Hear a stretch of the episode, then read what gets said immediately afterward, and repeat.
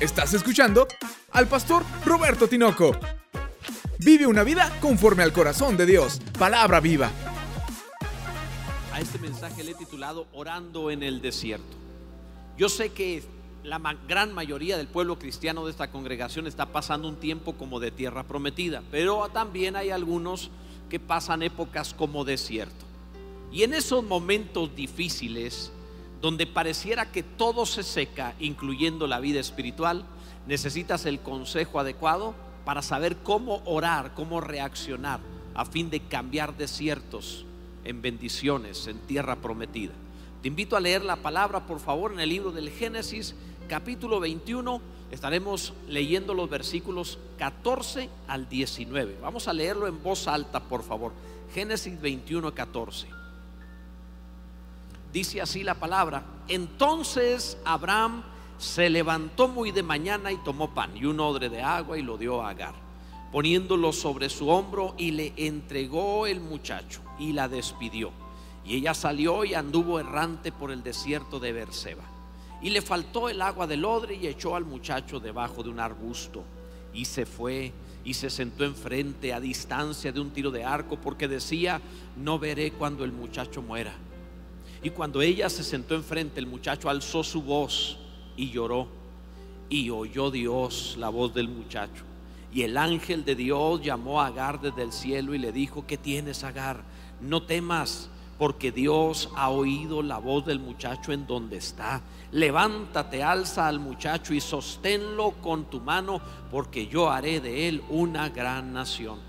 Entonces Dios le abrió los ojos y vio una fuente de agua y fue y llenó el odre de agua y dio de beber al muchacho. Bendito sea el nombre del Señor.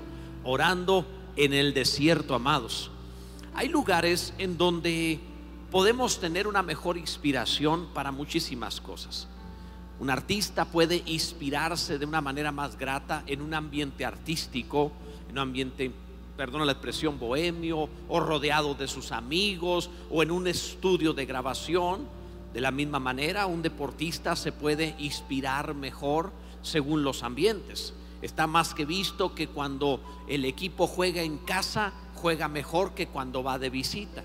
Está en su ambiente, está con su gente, con sus conocidos, con sus familiares. Y es lógico que se inspira a jugar mejor. De la misma manera, tú puedes encontrar que en otras disciplinas como la ciencia hay ambientes en los cuales te conduces de una mejor manera. Es decir, el científico está en su, en su hábitat, por así decirlo, rodeado del equipo que necesita y por tanto tiene mayores facilidades para descubrir, para trabajar, para forjar algo. Ahora esto en el mundo espiritual es semejante. Hay lugares donde es fácil orar en medio de una buena alabanza, rodeado de los hermanos, es muy fácil orar. Es fácil levantar oraciones, clamar, gritar, levantar las manos. Es bien sencillo ser un cristiano fervoroso rodeado de otros cristianos igualmente o en el ambiente propicio, en el ambiente de adoración, de oración. Incluso en la Biblia tú encuentras a un profeta que antes de profetizar Eliseo pidió que le trajesen a alguien que tañera el arpa y luego profetizó. Poner el ambiente propicio, el ambiente adecuado, ayuda, facilita el mover espiritual, es cierto. Pero ¿cómo le haces cuando te encuentras en un ambiente que no es propicio? ¿Cómo oras en medio del problema, en la situación adversa, cuando todo está contrario? Cuando el diagnóstico dice muerte, cuando vas a firmar los papeles de divorcio, cuando estás en medio de la cárcel, cuando sufres el accidente, cuando entierras a un ser querido, ¿cómo le haces para orar cuando el ambiente te dice llora? Cuando el ambiente te dice Dios te dejó, cuando el ambiente te dice estás solo. ¿Cómo orar en esos momentos? Y por eso quiero hablarte este mensaje. Espero que jamás en tu vida enfrentes tiempos difíciles al punto de sentirte así como en el desierto. En la Biblia el desierto es una figura de esa desolación. Espero que nunca lo vayas a enfrentar. Pero si llegas a enfrentarlo, debes tener este mensaje. O bien porque conocerás a alguien que se encuentre en esa situación y va a necesitar este mensaje, así que debes llevárselo. El contexto del versículo que acabamos de leer o de los versículos trata acerca del momento en el cual Abraham despidió a Agar, sierva de Sara, la cual había tenido un hijo de Abraham, incluso por consejo mismo de Sara. El muchacho ya tendría 15, 16 años. El hecho es que este muchacho, eh, Ismael, hijo de Agar, había molestado, se burlaba de Isaac, era un bebito, un niño pequeño. Ismael se burlaba de él. En consecuencia, Sara lo vio y cuando vio esto se molestó, se enojó mucho. ¿Cómo el hijo de la sierva va a maltratar al hijo de la señora de casa? No lo iba a permitir, evidentemente. Era casi tan grave como poner a suegra y nuera en la misma cocina. Eso no se va a permitir, es muy complicado, por así decirlo. Pero el, punto es que tenía que actuar ella de inmediato, iba a, proteger territorio, no va a heredar el hijo de la esclava con el hijo de la libre. Y todo esto es una figura extraordinaria para hablar del antiguo y el nuevo pacto. Ismael, el antiguo pacto, Isaac, el nuevo pacto, y Pablo hace eso en la carta a los Gálatas. Pero yo quiero enfocarme solo en el aspecto de la oración en el desierto y la respuesta divina. En esa situación, Agar fue expulsada, corrida. Literalmente Abraham solo le dio un cántaro con agua, un poco de comida y le dijo que te vaya bien. Después de 20 años o más de servicio y de haber tenido un hijo con Abraham, que te vaya bien. Hoy en día eso sería motivo de demandas de toda clase, laborales, derechos humanos, eh, feministas, todo se le podría demandar a Abraham por lo que hizo. Todo estaría en contra actualmente al respecto de eso. Lo tremendo es que este fue el consejo que le dio Sara, ese tipo de consejos que dan las mujeres cuando te dicen, tenemos que hablar. Y los hombres saben que en ese momento no significa consejo ni significa conversación. Significa te voy a regañar y harás lo que yo te diga. Nos han contado que en otros lados así sucede. Todo lo que estamos aquí, libre de ellos, decimos amén. Ok, el hecho es, amados, que Sara le dijo a Abraham, despídela, córrela. Abraham fue a consultar a Dios. Abraham se le hizo muy grave. ¿Cómo voy a correr a mi hijo Ismael? No puedo hacerle eso a Agar después de que ha trabajado tanto y lo que hizo. Ella tuvo un hijo por culpa de nosotros, no por culpa de ella. ¿Qué hacemos? Y Abraham fue a consultar a Dios y Dios le respondió al de caso a Sara. Hay pleitos en los cuales ni Dios se quiere meter. Y ese era uno de esos. Dios dijo, arréglatelas. ¿Quién te manda haberle hecho caso la primera vez? Ahora le tienes que hacer caso una segunda vez. Porque todos los hombres saben que si se someten una, se someten para siempre. Ese no era el mensaje. Esa era otra cosa. Pero bueno, en fin. Para alguien lo tendría Dios que decírselo hoy. El hecho es, amados, que la despidió, la expulsó, la corrió y Agar se fue con un poco de agua. Atravesar un desierto rumbo a Egipto. Lógicamente no iba a llegar. Se le acabó la comida, se le acabó el agua y le encontró la necesidad en el mero desierto sin tener nada que echar mano. La mujer se desesperó, el muchacho también. Llegó el punto en donde empezaron a morir de sed, no podían avanzar más, literal, empezaron a morirse. Y Agar se sintió tan mal que dejó al muchacho debajo de un arbusto, ni siquiera había un árbol. Un arbusto lo, acostó a un lado de un arbusto y se puso como a un tiro de arco, es decir, unos 70 metros más o menos. Y se puso a llorar porque no quería ver cuando su hijo se muriera. Iban a morir.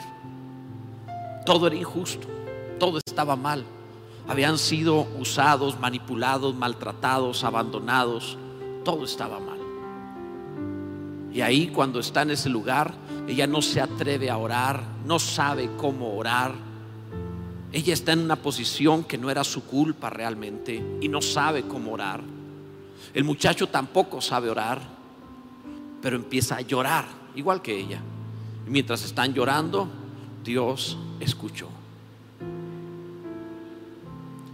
Tu Padre te ama. Y así fuera tu culpa estar en medio de un desierto y así no supieras orar correctamente. el hecho de que no sepas hablar no significa que Dios no sepa escuchar. Dios te escuchará porque te ama profundamente y estará ahí contigo cuando lo necesites. Dios es bueno. Bendito sea su nombre para siempre. Esto es lo que sucede. Primero, cuando todo se acaba, ora. Cuando no haya más que hacer, ponte a orar. La vida te puede poner en esa situación. En una situación así la despidió, ella salió y anduvo errante por el desierto. Cuando hay una situación sin remedio, ponte a orar. Agar podía pensar muchas cosas. Primero seguramente ella pensó, ya la hice. Tengo un hijo con el patrón, mínimo una pensión. Y no hubo nada. Simplemente hubo una injusticia ahí. Incluso ella misma no detuvo a su hijo cuando maltrataba a Isaac, lo cual la puso en una posición mala también. Lo que tú desprecias lo perderás. Lo que tú maltratas y no aprovechas te será quitado y le será dado a alguien más. Así funciona la ley bajo el cielo. Todo lo que menosprecies te será quitado todo lo que administres con diligencia te será multiplicado. Si eres fiel en lo poco, será puesto sobre mucho, pero si lo poco no lo administras, lo poco te será quitado y le será dado a quien sí lo administre. Así que ella se encuentra en un momento terrible.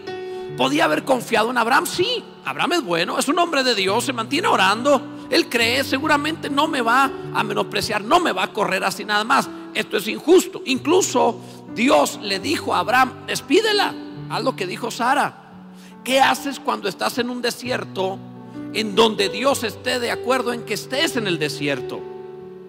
Debes hacer esto, orar, empezar a clamar. Hay momentos en donde Dios permitirá que las circunstancias te empiecen a empujar a una posición como sin salida porque te está obligando en el vacío del alma a orar, a clamar, a insistir. Hay personas que aprenderán a orar hasta que están perdiéndolo todo. Y ahí, mi amado, es cuando comienzan a volverse poderosos. Ahí es cuando los cristianos se vuelven peligrosos. Bendito sea el nombre del Señor. Esto es importante. Es como como perseguir a una fiera. Si la acorralas, si la pones en una posición donde no pueda escapar, se volverá contra ti. Nunca una fiera es tan peligrosa como cuando está sin salida. De la misma manera, nunca una iglesia es tan poderosa como cuando la colocan sin salida. Entonces el creyente se vuelve poderoso en oración, poderoso en clamor, poderoso en unción, en milagros y en gracia de Dios, porque aprendió a clamar. Ahí Dios cambiará todas las cosas. Bendito sea el nombre de nuestro Dios. Ora en los momentos difíciles. Aunque se pierda la esperanza. De veras, aunque se pierda la esperanza, sigue orando. Ya no sabes por qué. Ya no hay salida. No tienes nada a la mano. Sigue orando. El verso 15 dice, le faltó el agua del odre y echó al muchacho debajo de un arbusto. Agar pensó, ya llegó el momento de la muerte, ya no hay salida, nos vamos a morir, ya no hay esperanza. Se nos acabó el agua del odre, como la religiosidad. Se te acaba el agua del odre. Ya no sirve otro culto, otra canción, ya no sirve otro ritual, otra ceremonia ya no sirve hacer otra cosa más de la que estás acostumbrado. Ya no tiene agua tu trabajo. Ya no tiene agua tu salud. Ya no tiene agua tu familia o la relación que tienes. Simplemente se acabó el agua. No hay salida. No hay más. Y cuando todo se termina, cuando estás sin esperanza, ahí es el momento de comenzar a orar. Lo único que queda es todo lo que necesitas. Dios. Vuelve a orar allí. Mira, Agar pone a su hijo bajo un arbusto, ni siquiera bajo un árbol, hasta está en una sombra mediocre. Ni siquiera eso puede tener bien para morir. No puede tener ni siquiera un árbol. Tiene un arbusto. El muchacho está tirado en la arena ahí o en la tierra, simplemente un lado de unas ramitas, cubriéndose lo que puede del sol. Y en esa condición cuando hasta la sombra es mediocre, cuando está muriéndose tu esperanza, porque la esperanza de Agar todo estaba en, Ismael, cuando tu esperanza se está muriendo debajo de un arbusto, ora, clama, insiste, ahí en terapia intensiva, ahí en la cárcel, donde te encuentres, insiste, vuelve a orar, vuelve a clamar, vuelve a pedir, vuelve a decirle a Dios, tú eres Dios de milagros, de resurrección y de cosas imposibles. Bendito sea el nombre del Señor. Vuelve a orar. Sigue orando, amado. A Dios le encanta, le fascina el drama. Me han dicho que no diga encanta, pero es que es la palabra que más queda. Le fascina el drama. No sé por qué le gusta eso. Ah, va a enviar al profeta con la viuda cuando tenga solo un poquito de harina. ¿Por qué no le envías antes? No, hasta que tenga ya lo último para morirse de hambre. Le fascina llegar en el último momento cuando los eh, pescadores, los discípulos estén en la tormenta y crean que se van a morir. Ahí va a llegar en el último momento. No va a llegar antes. No les va a avisar. Va a haber una tormenta, no se apuren, yo lo voy a alcanzar. No, no, o sea, finalmente, es más, todavía la Biblia dice que cuando estaban en la barca en medio de la tormenta, Jesús iba, dice la palabra, Jesús hizo como que iba más lejos. O sea, todavía pasó por un lado así como que la barca está allá. Y él hizo como que se iba a pasar de largo. Le gusta el drama. No sé por qué hacen las cosas así nuestro Dios. Te pide, ofréceme a Isaac. Abraham lo pone, lo amarra, lo pone encima de las piedras, la leña está lista, lo va a matar, le va a prender fuego. Y Dios esperó tres días de viaje de Abraham llegar hasta ese momento. Cuando levantó el cuchillo, entonces el ángel le dijo, detén tu mano. ¿Por qué nos ahorramos los kilómetros de tres, de tres días? La angustia de saber que lo va a sacrificar. ¿Por qué no nos ahorramos todo ese tiempo? A Dios le gusta el drama. Comprendan el estilo divino te va a llevar como una buena película, primero por el drama antes de un gran final. Te va a pasar primero por el sin remedio. Vas a ir y cuando pienses, esto de plano ya no se soluciona. La gloria de Dios se manifestará y hará maravillas. Así tengas que ponerlo en la sepultura, resucitará. Bendito sea Dios. Él tiene un mejor plan. Gloria a Dios. O deberías emocionarte más y decir, nuestro Dios no llega tarde jamás. Él puede resucitar muertos. Él es Dios. Dios escucha tu voz ahí en el dolor. En el dolor sin saber orar mucho. Ora de todas maneras. Agar dijo, se puso aparte y dijo, no veré al muchacho cuando muera. ¿Qué madre quiere quedarse ahí a verlo morir lentamente de sed? Nadie quiere ver eso está desesperada. Puedes pensar mil cosas. ¿Por qué no hace esto? ¿Por qué no hace lo otro? Porque tú no estás allí. Pero es un momento terrible. Hay personas que están existiendo en algún aspecto de su vida en forma semejante a Agar. Han decidido, ya no voy a ver el pleito ese que destruirá a mis hijos. Ya no voy a ver nada, prefiero no saber. Sobre el diagnóstico, la enfermedad, sobre el problema, sobre el pecado, sobre el vicio. No quiero ver nada más se embrutecen en algo, se entretienen en lo otro, salen de aquí para allá, procuran no verlo. Dejan como un tiro de arco, se retiran y dicen, no quiero ver más mi problema. Le suben a la televisión, pasean más, hacen otra relación, no sé, lo que sea, tratan de nublar los sentidos, no quieren ver cuando llegue el momento terrible.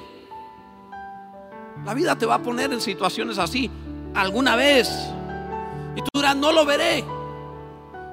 Y puedes decir todo lo que quieras, no lo recibo, no lo recibo, pero es lo mismo. El no lo recibo es la forma cristiana del siglo XXI de decir no lo veré.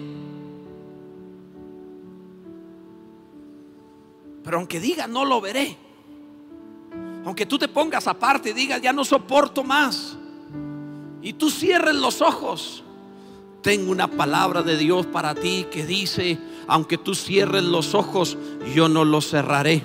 Aunque tú dejes de ver, yo seguiré viendo. Y no solo veré, dice Dios, también escucharé tu voz en tu dolor. No voy a cerrar ni mis ojos ni mis oídos en tu momento de adversidad. Te levantaré, dice Dios. Bendito sea su nombre para siempre. Gloria a Dios. Gloria a Dios. Los niños pequeños en ocasiones cuando lloran se tapan los ojos, se esconden hacia la pared, procuran que no se les vea que lloran. Algunos lo hacen, lo hacen así, no sé por qué. Pero hay ocasiones se tapan los ojos. Me gusta que uno de los versículos finales de la Biblia es Dios enjugará toda lágrima de los ojos de ellos. No dice algunas, dice todas. Todo lo que lloraste de parte de Dios será enjugado por Dios mismo. No dice enviaré un ángel, no dice lo olvidarás, dice yo enjugaré toda lágrima y debes saber que no hay momento más hermoso para un hijo que cuando la persona amada, el padre o la madre, enjugan sus lágrimas y lo consienten. No habrá momento más glorioso que el día final cuando Dios enjugará tus lágrimas. En aquel día dirás, gracias porque lloré porque esto me permitió tener su presencia. Gracias porque sufrí, porque esto me permitió que Dios enjugara mis lágrimas. Gracias por lo que padecí, porque Dios ahora me está consintiendo. Bendito sea el nombre del Señor. O alguien debe emocionarse con nuestro Dios. Su gran amor es para siempre. Dios escucha tu voz en la angustia. Dios escucha tu voz en la angustia. Ora no importa cómo te sientas, sigue orando. Y oyó Dios la voz del muchacho. Y el ángel de Dios llamó a Agar desde el cielo y le dijo, ¿qué tienes Agar? No temas, porque Dios ha oído la voz del muchacho en donde está. Créeme, si Dios oye, su ángel hablará. Y Dios oye y te hablará desde el cielo. Es, es maravilloso esto, porque Dios escuchó ¿Desde dónde clamó Dios? Desde el cielo. Eh, Agar estaba en el desierto, el muchacho estaba en el desierto, pero el cielo estaba atento. No estás abandonado, no estás solo, no estás olvidado. No es la ira de Dios contra ti. Eh, aunque estés en el desierto, los cielos están abiertos a tu favor. Nuestro Dios abrió los cielos a tu clamor y a tu angustia. Gloria a Dios. Esto es maravilloso. El ángel le dice algo impresionante. ¿Qué tienes, Agar? ¿Cómo que tienes? ¿Te parece poco estarme muriendo en el desierto de sed? ¿Qué tienes? Es otra de las cosas que tiene Dios, que le gusta preguntarle a la gente qué tiene. ¿Qué tienes, Agar? No, aquí tomando el sol, como no puedo ir a Acapulco ni a Cancún, me vine al desierto de Berseba a morirme aquí de sed. Dios hace preguntas muy extrañas. Le traen un ciego a Jesús y Jesús le pregunta, ¿qué quieres que te haga? Consígueme un lente de oscuro de un perro. Con eso la hago. O sea, hay, hay cosas que no entiendo. ¿Por qué Dios pregunta en la adversidad? ¿Qué quieres que te haga? ¿Qué tienes, Agar? Pero cada vez que Dios pregunta, no lo hace porque no sepa, ni porque se burle, sino que sabiendo lo que va a hacer, quiere que ores. Te da la oportunidad de orar. ¿Qué tienes, Agar? Dilo tú con tus palabras. Di cómo te sientes. Di qué quieres. Atrévete a orar en serio. No le pongas tantas cosas religiosas alrededor. Atrévete a orar en serio. Agar de seguro dijo, ¿qué es lo que quiero? Quiero un manantial enorme para mi hijo Ismael. Quiero que le sobre agua el resto de su vida. Atrévete a orar diciendo, esto es lo que quiero. Porque Dios te abre el almacén del cielo y te dice, ¿qué quieres? Y hoy de parte de Dios, los cielos abiertos para ti vuelven a decirte, ¿qué quieres? Es el momento que tú digas, ¿qué quieres? Él está preguntándote y tú tienes que decir, quiero esto y esto. Pastor, eso es muy soberbio. Créeme, para nosotros sería muy soberbio, pero Él es generoso, magnánimo, Él es bueno, nuestro Dios es benigno, Él hace salir su sol sobre buenos y malos. Dios es bueno, atrévete a decirle lo que quieres.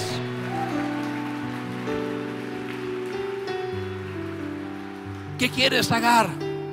No temas. Cuando te dice que quieres, te invita a orar. Cuando le dices lo que quieres, se te va el miedo.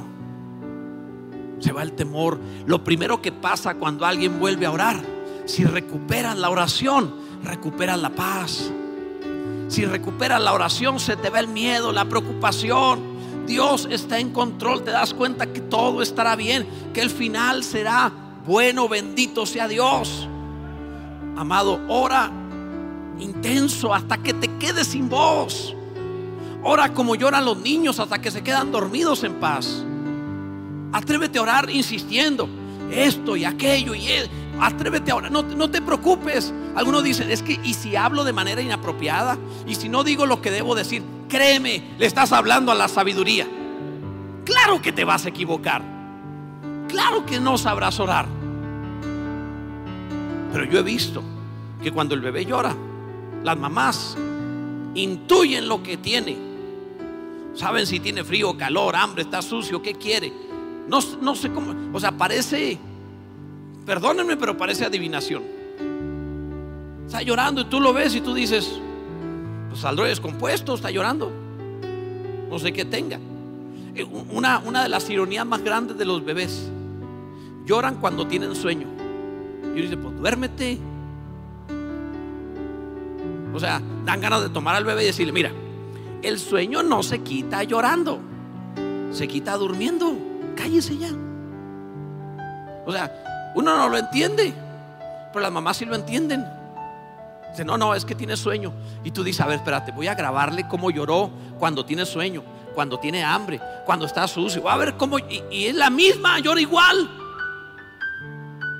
Pero la mamá sabe. Ese espíritu de sospecha que agarraron en el huerto funciona. Le llaman sexto sentido, intuición femenina. Para mí que le copiar, no, bueno, que no quiero decir nada. Pero bueno, en fin, el hecho es que si una mamá sabe lo que su bebé necesita, aunque el bebé no sepa pedir, el Padre Celestial sabe qué cosa tenéis necesidad antes que vosotros le pidáis, dijo Jesús. Vuestro Padre sabe. Atrévete a orar como puedas, pero ora. Como salgan las palabras, pero ora hasta que no tengas palabras, hasta que solo llores, pero ora delante de Dios, clama y gime e insiste y ponte a gritar y a ser efusivo, a soltar todo hasta que no puedas decir nada más. Y Dios, que bueno, te atenderá, te transformará, te bendecirá. Gloria a su nombre para siempre. Levántate a ti, a los tuyos orando, amado. En serio, dice la Biblia, el ángel le dijo, levántate alza al muchacho y sosténlo con tu mano. Porque un problema que hay es que dejamos de orar porque nos sentimos mal. Y la primera palabra fue, levántate. Antes de que sostengas a tu hijo, levántate tú. Antes de que puedas ayudar a los tuyos, levántate tú. Antes de que puedas ver a los demás recuperados, restaurados, recupérate y restaurate tú. Levántate en oración para que puedas levantar a otros en oración. Ponte de pie en la fe para que puedas tener realmente una oración poderosa para sostener a tu familia. Esta oración lo suficientemente poderosa para sostener a los tuyos. Levántate en fe, levántate en ánimo, levántate en confianza. No estés tirado. No la mujer se había dejado morir. El ángel viene y dice, levántate. Hay un milagro para tu hijo, pero tienes que estar de pie. Hay un milagro para tu familia, pero tienes que estar de pie. Hay un milagro para los tuyos, pero tienes que orar y clamar con fe, con esperanza, confiando en Dios. Levántate, dice Dios. Bendito sea su nombre. Y entonces sostendrás a los tuyos. Es más, no solo dice sosténlo, dice alza al muchacho. Porque la palabra de Dios para ti es tener una oración que alce a tu familia. No ores en pequeño, ora para ponerlos en nuevos niveles.